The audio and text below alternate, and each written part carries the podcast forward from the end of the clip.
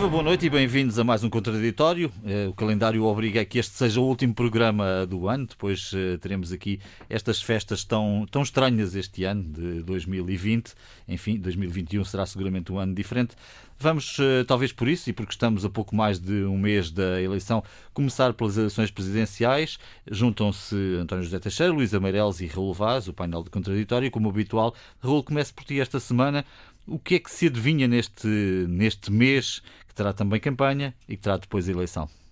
Bom, adivinha-se uh, debate, divergência, democracia, é assim que se deve fazer numa eleição, seja ela de que natureza for, e seja ela, neste caso, uh, com um resultado que eu parece-me que uh, não oferece qualquer espécie de dúvida. As últimas sondagens, aliás, dão Marcelo Rebelo de Sousa uh, bastante acima dos 60%, a última 68%, 68%, uhum. 68% para a RTP, e, portanto, obviamente fica ainda aquém daquele mítico sonho do Dr. Soares, que teve 70 e pico 70,3% salvo erro, mas não é isso que está verdadeiramente em causa. Verdadeiramente em causa está, obviamente, que há um, um vencedor antecipado, mas isso não significa, na minha opinião, que eh, não haja combate político, divergência, eh, construção de soluções e de alternativas. E, e, nesse aspecto, já na semana passada, julgo que saudei aqui a, a, vontade, a iniciativa de, do, do, atual Presidente da República de discutir com todos, sem exceção, ou seja, há debates nas televisões eh, com os principais candidatos. Eh, que já, entregaram ou vão entregar eh, as assinaturas, mas Marcelo vai fazer debates, não sei se os outros também farão, Marcelo vai fazer debates mesmo com outros candidatos que não estejam nessa pool, nessa pool de, de primeira linha da grelha de hum. partida. Uh, dito isto, uh, é bom para a democracia. O que temos visto nestes últimos dias, algumas coisas bizarras, na minha opinião. Há na sociedade, há na comunidade política portuguesa um problema neste momento, um preconceito, um problema, um nó uh, que é o, o, o, André Ventura e o Chega. E, portanto, uh, parece, de certa, de certa forma, que parte substancial uh, da, da narrativa e da dialética política tem como centro o senhor e o partido que ele lidera. Eu tenho para mim, posso estar redondamente enganado, que o senhor tem pouca importância. Hum. Uh, tem a importância que lhe querem dar. Uh, acho também, defendo que, obviamente, ele não pode ser uh, tratado de uma forma discriminatória, mas vê-se dos seus comportamentos políticos que de facto a consistência, a coerência, uh, aquilo que no fundo mais tarde ou mais cedo vem ao de cima e as pessoas, as pessoas não são propriamente uh, tontas e burras. É evidente que há muito boa gente que, que, que o protesto do Chega uh, lhes, lhes lava a alma. Mas os erros que André Ventura tem vindo a cometer e vai cometer certamente, vão revelar aquilo que é André Ventura. É o clássico de meia hora ou uma hora mudar de opinião uh, em termos de uma votação parlamentar uh, em três vezes, uh, dizer disparates atrás de disparates, quer dizer, mas, André dizer, Ventura. nesta sondagem RTP vale 8%. 8%, com certeza. 8% mas, isso, é... mas isso percebe-se. É, é muito. É. E sobretudo para quem é muito. Pode esperar de André Ventura produz, é muito. Eh, isso significa, obviamente, também um, um, ponto muito, muito, muito evidente. É que, que os, os partidos tradicionais de quando em vez, e a própria evolução na Europa também eh, há fenómenos dessa natureza. Aliás, as coisas em Portugal normalmente eh, chegam mais tarde, eh, mas quando chegam, depois também acabam mais tarde. É natural, é assim o, o, o a linha da vida. É muito, mas eu acho que não é nada assustador. Eu não tenho nenhum medo que André Ventura assuma um papel predominante na sociedade portuguesa. Isso não vai acontecer. E, e, e é por isso que eu acho bizarro e acho, aliás, fora de, com pouco senso político, uh, que, por exemplo, Ana Gomes diga que uh, se deve ilegalizar ou se deve reavaliar uh, a existência de, de um partido como o Chega. Ora, isso não faz sentido. Não faz nenhum sentido, quer dizer, eh, como não faz sentido dizer que não dá posse a um, se fosse Presidente da República, acho que a Marisa Matias também foi nessa linha, não dariam posse a um governo que tivesse o apoio parlamentar do Chega. Não faz rigorosamente nenhum sentido. Ou seja, a democracia não é um campo eh, com, com exclusividades, em que nós possamos escolher aqueles que se enquadram nesse quadro político-democrático partidário.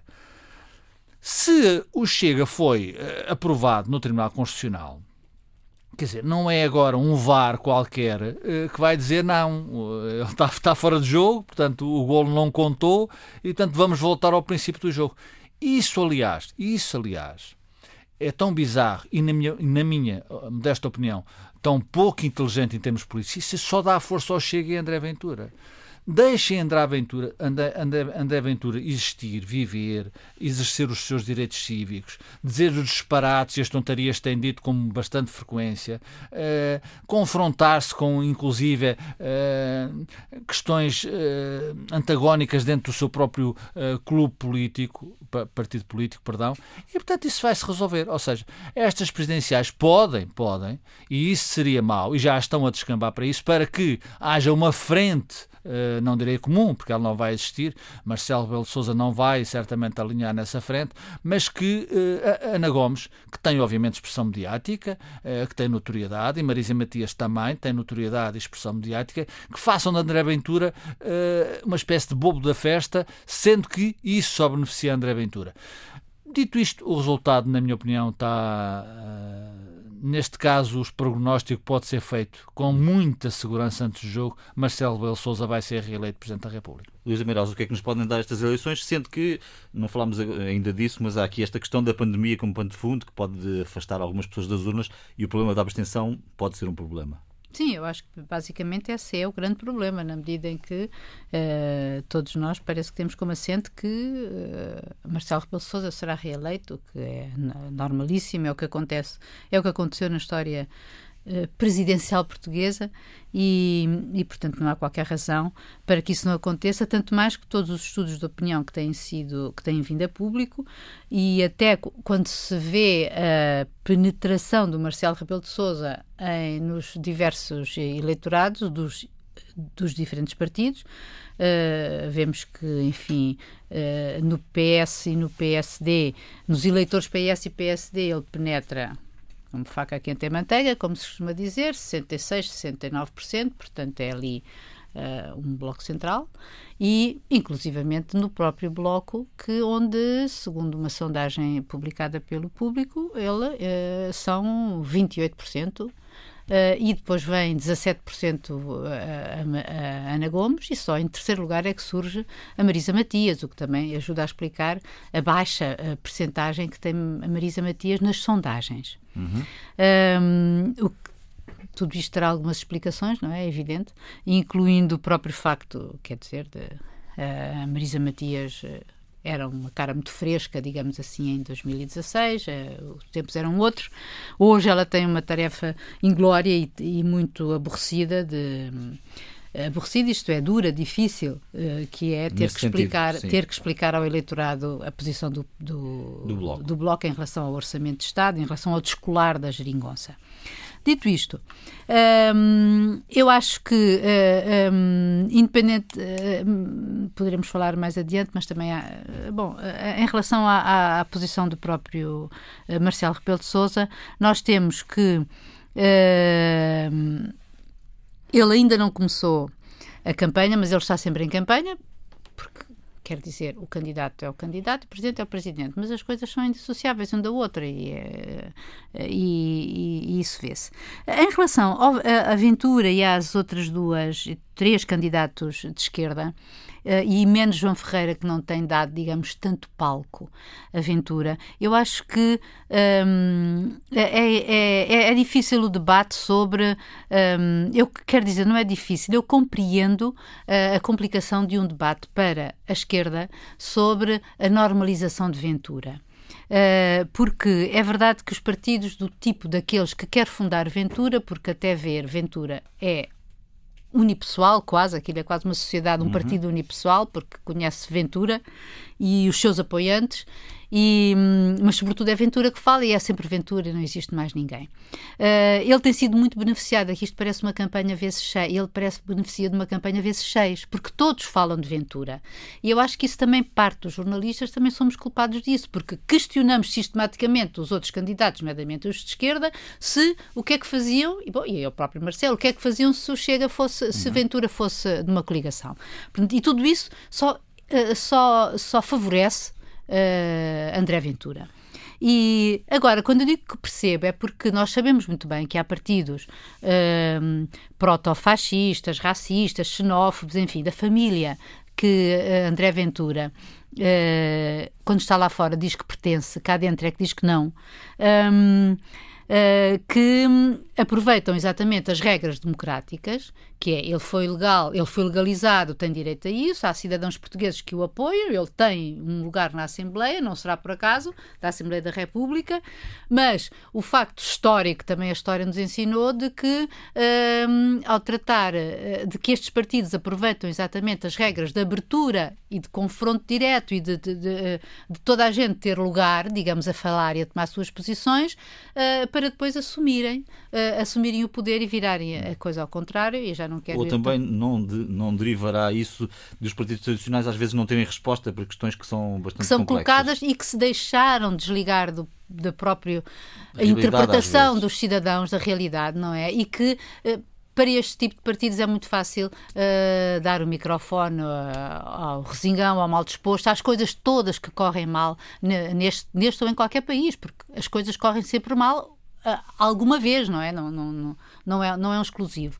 E o facto de, em Portugal, efetivamente, ter havido uma se entendermos uma exceção, digamos assim, não, não, não, porque não houve, mas enfim, uh, mas o facto de, uh, de, seja como for, o Chega já ter sido normalizado nos Açores, de ter sido normalizado no sentido de que o seu, ter sido fundamental o seu voto para a nova, para a nova um, coligação de poder no, no, nos, no, no, nos Açores, uh, e isso é ratificado por até por, por, por pelas elites políticas, e ainda, enfim, está ouvindo por exemplo, a entrevista que Cavaco Silva deu ao Observador, ele acha que uma coligação com o Chega é muito melhor do que um governo do PS. Portanto, hum, e isso aí, quer dizer, é, é, é, é claro e houve várias pessoas que se manifestaram nesse sentido. Isso, independentemente, pronto, é um juízo de valor. Agora, por isso eu digo que para a esquerda, acho muito complicado, porque eu percebo, quando se fala de Marisa, de, de, Ana Gomes, etc., percebo as suas posições, já não percebo, porque acho que extravasa a competência de, de um Presidente da República, tal como disse Ana Gomes, que se fosse Presidente da República, uh, advertiria o Tribunal Constitucional para pedir a reapreciação da legalização da, do, Chega. do, Chega. Isso aí acho que já é, quer dizer, já é, é de facto demasiado interventivo, se bem que os portugueses, pelos vistos, querem mesmo um presidente interventivo, segundo as sondagens. É o excesso de distanciamento social. Exato. António, o que é que se adivinha para estas eleições? Uh, quem pode ganhar, quem pode perder. Quer dizer, diria que Marcelo, mesmo ganhando, poderia perder aqui se não tiver aqui um, uma votação significativa, não é? Com essa, com essa questão da abstenção. Pois, essa é a grande incógnita. Ninguém sabe medi-lo, as sondagens também não, as pessoas não são, não se confessam, não se deixam sondar eh, relativamente ao ir ou não irem votar. Na sondagem da, da Universidade Católica para a RTP e o público, eh, a sondagem pergunta se as pessoas vão votar, em várias modulações. Pergunta, por exemplo, se as pessoas vão votar de certeza. Não é uhum. talvez, é de certeza. Respondem 66% que sim, que vão votar de certeza. Se isto fosse verdade, seria das abstenções mais baixas de sempre e uma coisa extraordinária. Claro que não vai ser assim. E a dúvida. De certeza. De certeza.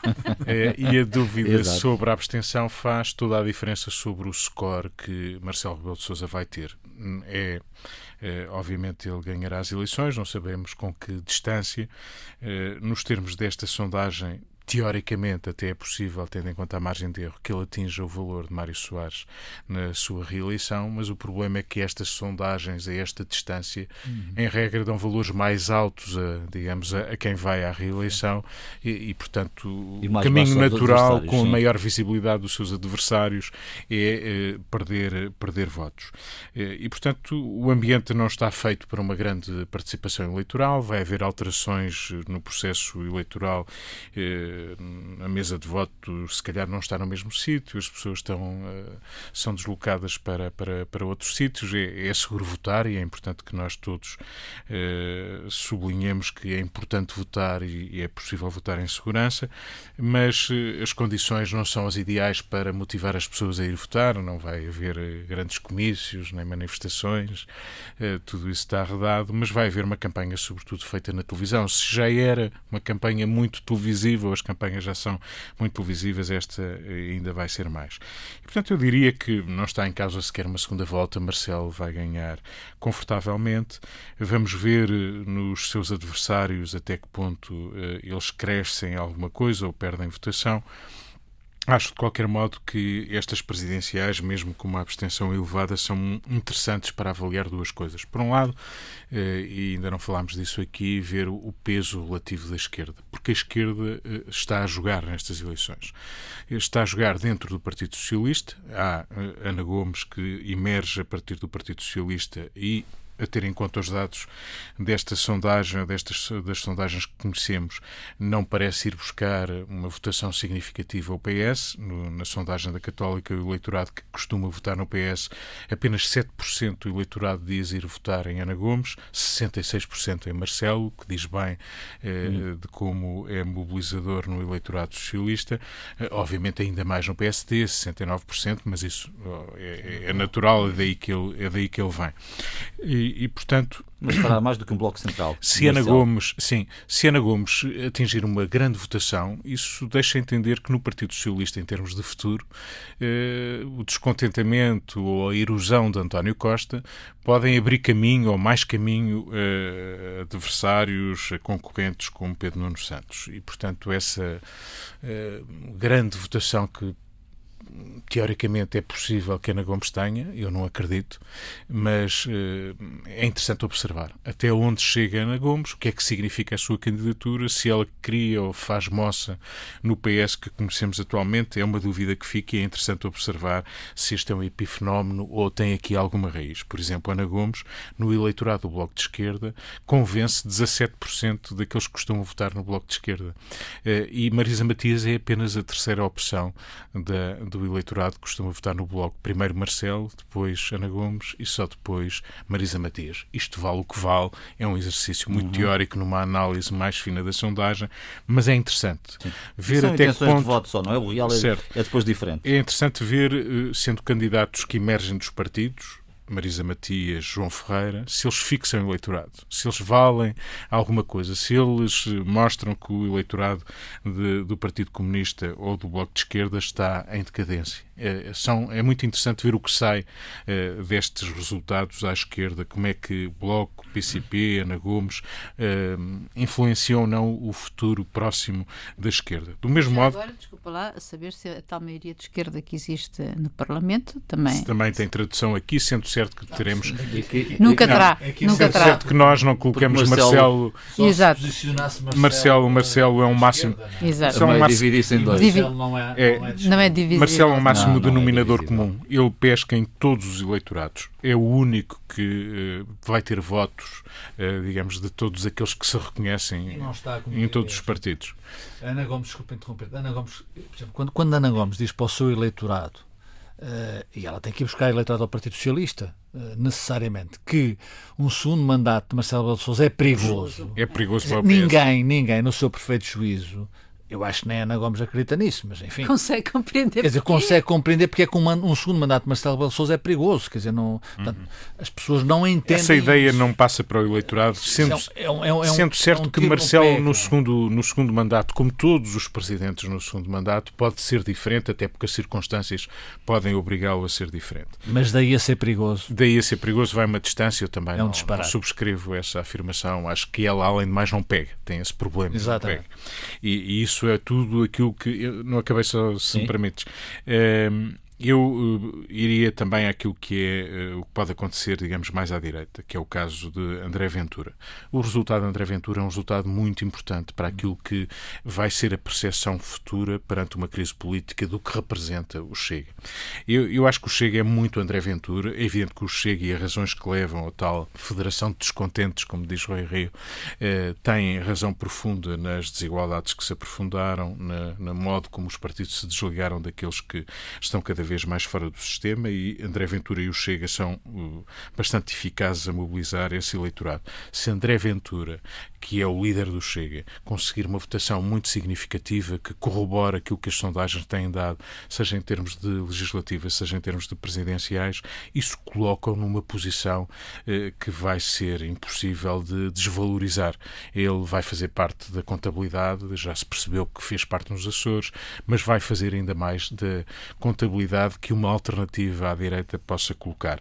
Acho que André Ventura deve ser olhado eh, no combate político com, eh, eu ia dizer normalidade, mas no combate político com, com, com, com os argumentos que é preciso usar eh, relativamente a ele, nas suas fraquezas e nas suas forças. Acho que a ideia de o vitimizar, da ideia de que ele não faz parte do sistema, isso, isso contribui, perversamente, para o valorizar. André Ventura merece combate político. Merece que seja confrontado com as suas contradições, com as suas ideias, com aquilo que diz. E enquanto não for assim, só estamos a contribuir para, de forma perversa, o valorizar.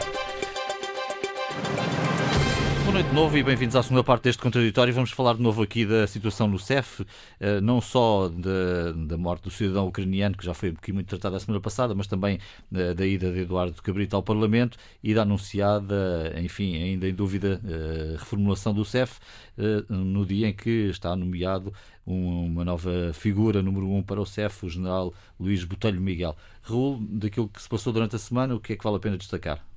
Vale a pena destacar que uh, o Primeiro-Ministro uh, fez uma opção.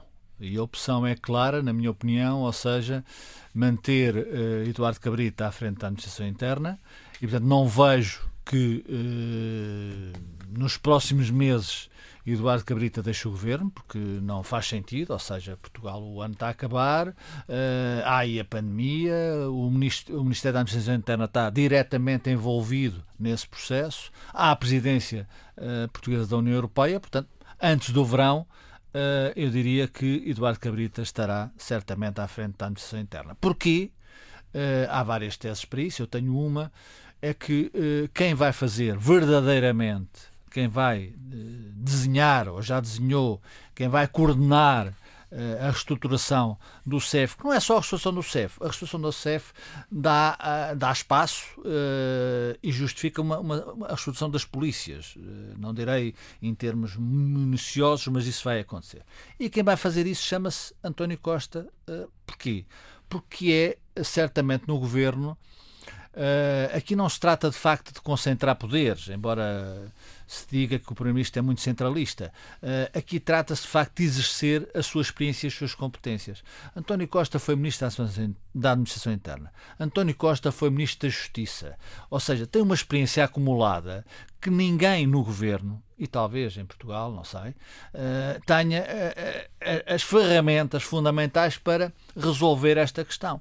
E, portanto, neste quadro real, nada melhor do que manter o ministro em que se tem absoluta confiança, em que não se duvida minimamente da sua lealdade política e pessoal, e portanto eu diria, ironia das ironias, Eduardo Cabrita é o ministro ideal para, hum. para fazer a estruturação da CEF, sendo que quem é que vai fazer é o Primeiro-Ministro. E portanto é isso que, na minha opinião, vai acontecer. Ou seja, Eduardo Cabrita tem uh, longa vida à frente do, do Ministério da Administração Interna, isso ultrapassará certamente. Uh, uh, a presidência portuguesa da, da, União Europeia. Agora, é evidente que há o outro lado. Uh, Eduardo Cabrita tem um temperamento que é conhecido. Uh, Lembram-se certamente daquele episódio do microfone na Assembleia da República, onde ele era presidente de uma comissão parlamentar e andou ali a, com o, o na altura secretário de Estado dos Assuntos Fiscais. Oh, Eduardo Cabrita é assim, para o bem e para o mal. E, portanto, estas declarações que ele tem tido, tanto na, na, nas comissões como em outros sítios, é Eduardo Cabrita, uh, no seu melhor e no seu pior. Uh, é evidente que politicamente há ali um lado que não cola muito com aquele perfil uh, politicamente correto, sisudo, sobretudo reagindo a um problema que é um problema dos maiores que aconteceram em Portugal nos últimos tempos, e, portanto, o governo português portou-se mal, a comunicação social com honrosas exceções eleições, nunca é demais lembrar o Diário Notícias, eh, mas também se, portou mal, ou seja, a sociedade portuguesa. O RTP, por exemplo. RTP também. É, a sociedade portuguesa, é verdade, uh, o seu é seu dono. A sociedade portuguesa, no seu todo, esqueceu porque estava noutra, mas isto não é, não é justificação para ter acontecido o que aconteceu. Mas isso já falamos longamente e julgo que estejamos a maioria dos portugueses de acordo. Agora, em relação àquilo que vai acontecer ao CEF, vai ser reestruturado. Já há um militar à frente, desde hoje, um militar um tenente-general na reforma que foi uh, líder, comandante, uh, comandante, chefe da GNR. Da, da GNR. E isto, na minha opinião, também lança uma pista que é clara, ou seja, nesta reestruturação do CEF, para terminar, João, com esta nomeação uh, uh, do Tenente-Geral na reforma da GNR. Luís as, Miguel. Exatamente. Uh, todas as polícias vão ser envolvidas. Ou seja, não vai ficar aquela ideia que nasceu de quando o, o, o diretor nacional da PSP saiu de Belém no domingo passado, numa inusitada via, visita de Natal, em que cá fora, como vinha do Presidente da República, sentiu-se eu sou o dono da bola, não é? E portanto disse a restauração do CEF vai-se fazer, etc, etc. Vamos arregaçar as mangas e fazê-lo. Esse episódio é caricato, era evitável, mas portanto esta decisão de hoje significa que todas as polícias, PSP, GNR e Polícia Judiciária vão ser envolvidas, cada um na sua responsabilidade, na reestruturação do CEF e ela vai ser conduzida certamente pelo Primeiro-Ministro António Costa. Luísa, o que é que fica deste episódio? É um caso que está para já encerrado, faltando agora a reformulação, ou não? Um, eu acho que está em parte esvaziado, sim, porque uh, esta semana, uh, de facto, assistimos a, o, o, o ministro Cabrita de quem a oposição, e não só, sim, de modo geral, a oposição, os vários partidos e forças políticas querem, pedem a cabeça, muito justamente devido à, à sua falta de ação atempada Uh, e, da, e, ao seu uh, julgamento em relação à situação, coisa que ele também reconheceu, mas a verdade é que uh, isso ficou expresso logo da semana passada, quando há, há sugestão digamos assim, velada do Presidente da República uh, de que... De, de, Mais que sugestão. Sim, mas enfim, para usar uma linguagem assim um pouco uh, eufemística... Uh, natalícia. sim, natalícia. O, o, António Costa, e para usar uma outra, não, não, não recebeu a compota no patamar, para usar a expressão que está na, que está na, que está na moda, visto dito pelos pelo, pelo vice-presidente, pelo subdiretor-geral de Saúde. Saúde. Uh, ou seja, manteve a sua confiança em, em em Eduardo, em, Eduardo Cabrita e, e, também isto acontece ao mesmo tempo em que uh, ele nem podia fazer outra coisa porque por outro lado tinha um outro ministro na mesma semana com uma outra situação que era a TAP em que uh, desautoriza francamente em que ele o desautoriza o, o ministro desautoriza, digamos assim, porque reafirma a sua posição, depois do Primeiro-Ministro ter dito que não, que não, mas digamos que uh, a reestruturação da TAP é um assunto uh, bem mais quer dizer, uh, complexo para o país e para o futuro do país do que, e não quero estar a desconsiderar ninguém,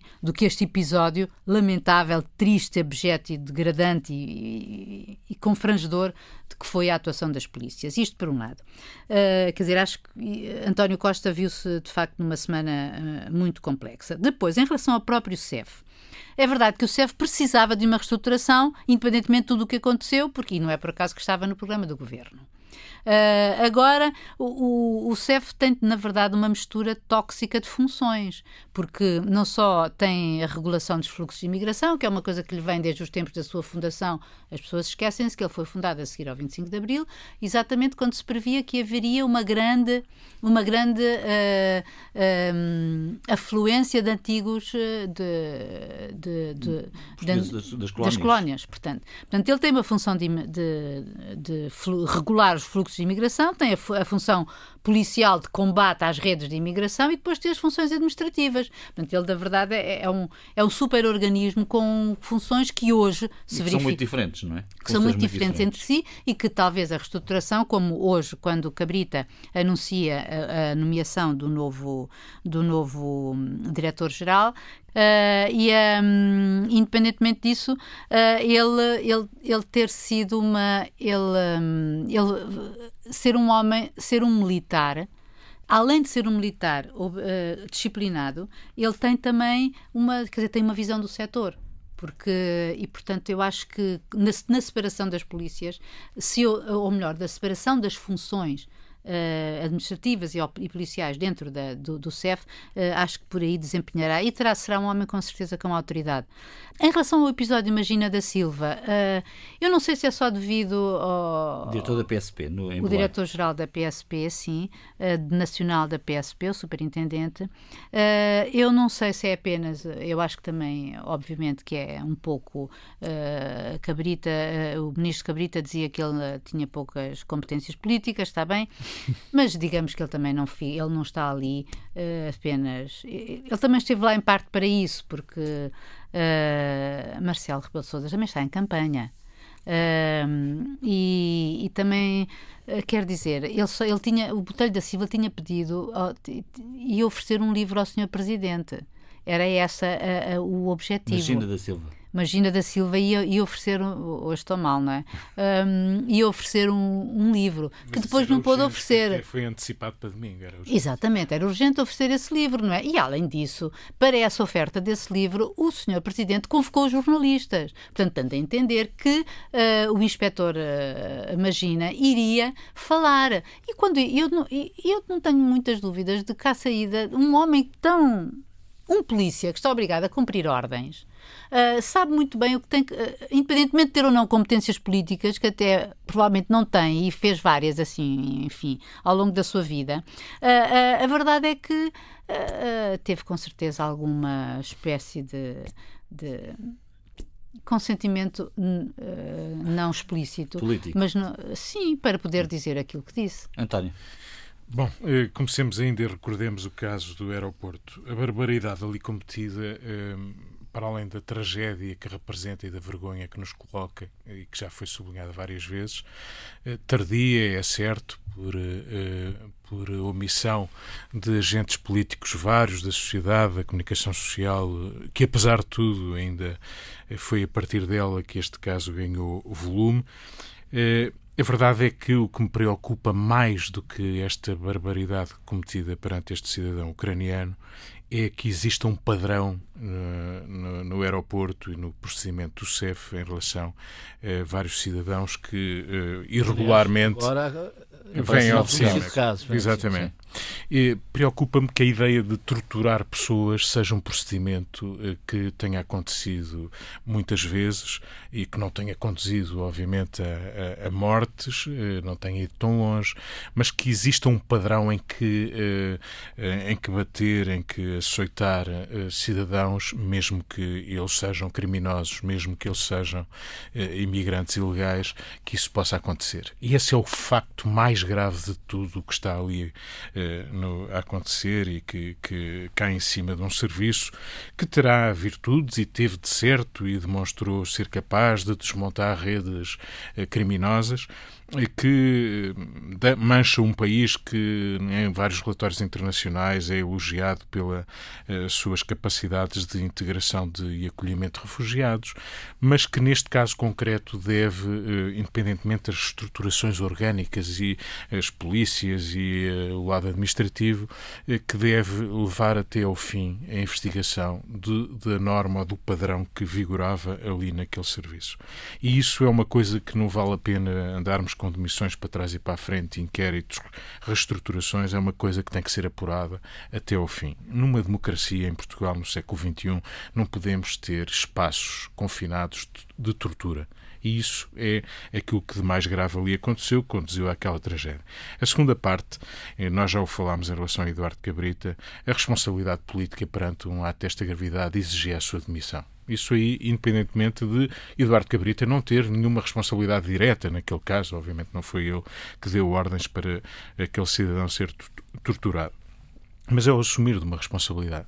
E eu acho que ele tem para apresentar, como apresentou, muitos atos administrativos, muitas decisões eh, políticas tomadas em função do caso. Todo esse relatório eh, é verdadeiro, é quase automático, digamos que seria estranho que não o tivesse feito, mas não foi nem no tempo, nem na gravidade do caso suficiente, eh, decorridos tantos meses eh, depois da morte eh, de, do cidadão ucraniano. E Eduardo Cabrita não fosse aquilo que na semana passada o Raul sublinhava aqui, eh, tão próximo, tão confundido política e, e pessoalmente, que o Primeiro-Ministro, porventura, não tinha este destino. Como não teve, eh, nesta altura, por essa razão, mas também por aquelas que o Raul enunciava há pouco, é que este não é um timing certo. Este é um timing em que só se podem substituir uns secretários de Estado por chefes de gabinete. Hum. Este é um timing em que estamos com a pandemia no estado de gravidade, com a crise económica e social, com eleições à porta, com a presidência portuguesa. Não dá jeito a ninguém. Talvez desse jeito este pequeno incidente a Marcelo que, olhando para as sondagens e dizer se calhar eu devia ser mais interventivo, se calhar a quem me olhe como demasiado cúmplice com a esquerda, uh, agradaria à direita e seria um tónico interessante nesta altura. Uhum. Que ele tivesse provocado a demissão de Eduardo Cabrita. E ele fez duas tentativas nesse sentido, pelo menos, para que isso acontecesse. António Costa resistiu. António Costa sabe, como nós sabemos, que há um timing que seria o timing ideal, julho, fim da presidência portuguesa, uma remodelação que desse um novo folgo a um governo sem folgo, a um governo com demasiadas contradições, a um governo demasiado dependente de António Costa. E isso eh, vamos ver se é possível. A vamos ver se ele pelas autárquicas ou não. Vamos ver se ele aguenta, se ele consegue resistir com este governo, com estes aguenta, aguenta. se aguenta até até julho, porque os timings ideais em política raramente se verificam. Bom, que só, só uma coisa a acrescentar. É que há aqui alguma ingratidão de Marcelo Belo de Souza, porque quando Eduardo Cabrita diz que, que, hum. que, que se não fosse ele a sua ação perante os fogos sequente aos fogos. Não havia candidato. Não havia candidato a Marcelo Belo de Souza. Pá, Marcelo é um ingrato. Bom, e como temos feito nas últimas edições, o que fica por dizer esta semana, Raul Vaz? Fica por dizer duas, duas três coisas, uh, muito rapidamente. As lágrimas da Ministra da Saúde eu gostei porque, independentemente de concordar, discordarmos, dizermos que a ministra tem, tem feito coisas boas ou más, uh, estar há nove meses uh, à frente deste, desta empreitada, deste barco, uh, é muito. é preciso ter força, é preciso ter determinação, é preciso ter espírito de missão. e isso, de quando em vez, também se chora. E, portanto, aqueles que disseram que as lágrimas revelariam a fraqueza de uma pessoa, não. Eu acho que revela a emoção de uma pessoa e eu acho que até a força da pessoa perante. Ela estava no Instituto Ricardo Jorge, estava a entregar os prémios, quer dizer. Uh, portanto, eu gostei, e queria dizer aqui, das lágrimas de Marta Temido. Uh, não gostei tanto de, desta, destas coisas que se, que, se, que se criam expectativas e depois, por razões uh, certamente eh, apreciáveis e, e, e, reconhecidas, se volta atrás. Estás a falar de? Estou a falar do ano novo, quer dizer, eh, o governo. Eu bem sei que o Primeiro-Ministro disse isto pode ser revisto no dia 18. Eu bem sei que ele disse. Agora, criar a expectativa, não só a expectativa de que o ano novo uh, iria ser mais livre. Eu acho que desde o início, uh, quer dizer, uh, governar é prevenir, não é remediar. E portanto eu acho que isso é um erro, porque estavam marcados já uh, réveillons e, e, Mas estava e jantares. A ver é? Estava a ver-se o que é que ia acontecer. Estava a ver o que isto ia dar. Portanto, quer dizer, eu acho que isso é um erro político. Uh, e só terminar, se me permite, João, uh, não voltamos a, a, estar aqui até 2021 desejar um bom Natal, o melhor Natal possível e um ano novo diferente e melhor do que aquele que vivemos. Vamos ver se é possível a todos os nossos telespectadores e aos portugueses em geral. E ouvintes. E ouvintes, 20, 20. Luís Amarelos, o que fica por dizer... Telespectadores não, ouvintes. o que fica por dizer... De costume fica um montão de coisas, mas eu queria destacar uma uh, que toca direitos humanos também, uh, que é o facto de uma semana depois, menos de uma semana depois de a Hungria e de a Polónia terem aceito, como sabemos, uh, a nova alteração em relação, enfim, terem aceito o condicionalismo da, da, da, bazuca, não é? na terça-feira, uh, uh, o Parlamento húngaro um, aprovou uma emenda à Constituição que diz o que é extraordinário, que isso tenha que ver numa Constituição, que uh, a mãe é uma mulher e o pai é um homem. E que a Hungria protege o direito das crianças à sua identidade baseada no seu sexo e nascimento. Isto uh, em simultâneo ao mesmo, no mesmo dia em que o ministro da Família húngara, uh, que também é uma pessoa simpática, ter dito que uh, não há necessidade das mulheres terem o mesmo salário que os homens. E cito: Não acreditem que em cada momento da nossa vida devemos comparar-nos uns aos outros e ter pelo menos o mesmo posto e pelo menos o mesmo salário que o outro.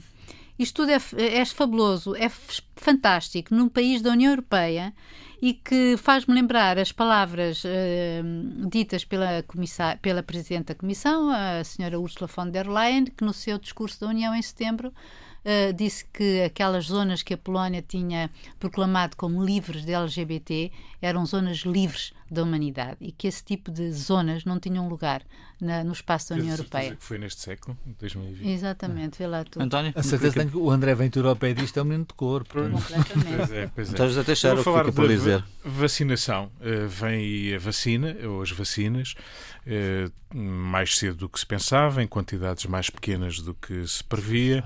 Uh, também vai ser um processo longo, não produz efeitos imediatos, exige estes cuidados.